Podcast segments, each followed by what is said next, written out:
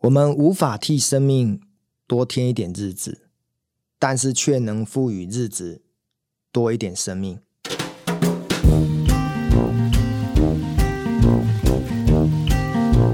七八年前，我到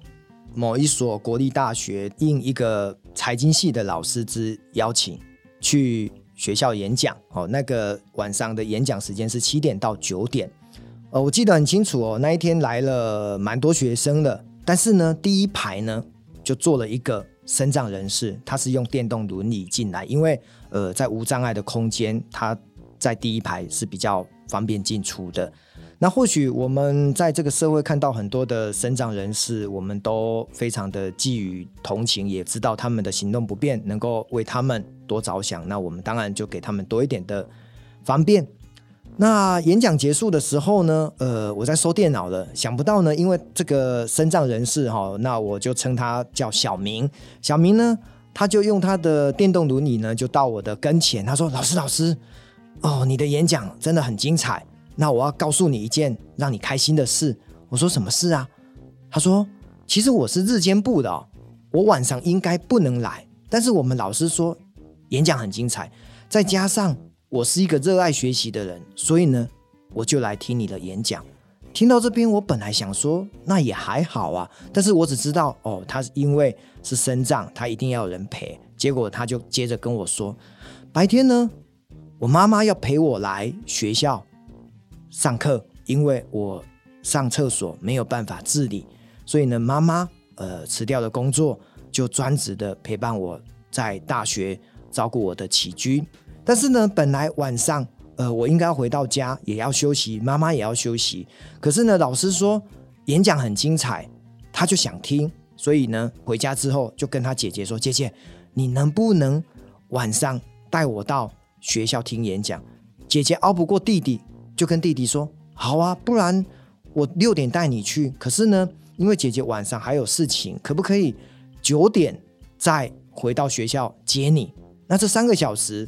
我不能陪你哦，呃，小明就跟姐姐说没关系，那我包着尿布，所以呢，我竟然让一个想要听我演讲的身障人士包着尿布来听我演讲。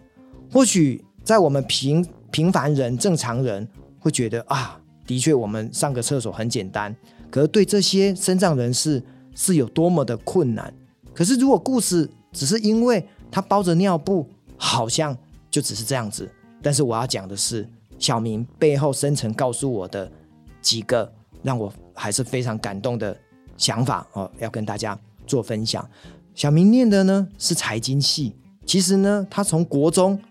为什么会就是瘫痪？因为他国中的时候身体不舒服，那时候发烧到了四十度以上，本来不以为意，以为就喝喝开水，躺一下睡个觉就会好了。但是呢，就是因为轻忽了病毒的感染，然后呢，伤及到他的脑神经，而影响到他的下半身，终究没有办法让身体康复，他只能呃坐轮椅。可是呢，在七年前我认识小明的同时呢，他其实并没有放弃他可以站起来的斗志。他甚至在那个时候告诉我：“老师，请放心，我只要很认真的复健，我相信有一天。”我是可以站起来的。好，那当然在当下，我听了非常的感动，这是第一点。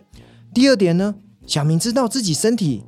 不舒服之后，要透过爸爸妈妈的照顾，他已经想到了未来出社会怎么做，不要造成爸妈的负担。他想说，哦，他要学习华伦巴菲特的精神，当一个投资的高手，然后呢，他就可以在家透过好的投资。还有好的一个专业的一个对于财务金融有深入了解的一个投资人，这样子他或许就不需要再跟他的爸爸妈妈拿钱。所以呢，小明到现在哦，我就分享这个故事的同时，我们都还有保持联络。他已经从国立大学的财务金融研究所毕业了，那现在也在家专职的透过投资，透过了解一些全世界的总体经济。来让自己拥有稳定的收入，所以我突然发现，一个生命的斗士，他不仅热爱学习，包着尿布